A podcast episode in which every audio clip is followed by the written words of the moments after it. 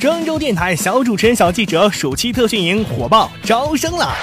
家长放心，筑梦未来，全接触浸泡式主播人生体验，开拓孩子视野，提升沟通采访能力，参与广播直播，真枪实弹训练营，来场实战才锻炼。我们只做对孩子有影响力的事情，名额有限，报名从速。详情请关注蜻蜓 FM 河南微信公众账号，回复头条即可获得购买链接。那需要提醒的呢，还有不要轻易的扫码领奖，当心啊，你的隐私被套路了。来自新华社的报道，在街边或者是商场的促销活动上，顾客扫码免费的领取奖品的场景非常的常见。然而，当不少人还沉浸在免费领到一瓶矿泉水，甚至是更廉价的礼品当中的这样的喜悦的时候呀，殊不知这正是以牺牲自己的数据隐私为代价的。除此之外，网站注册、电商购物、扫码骑行、网络导航等等，都存在着个人隐私信息被直接或者是间接窃取的风险。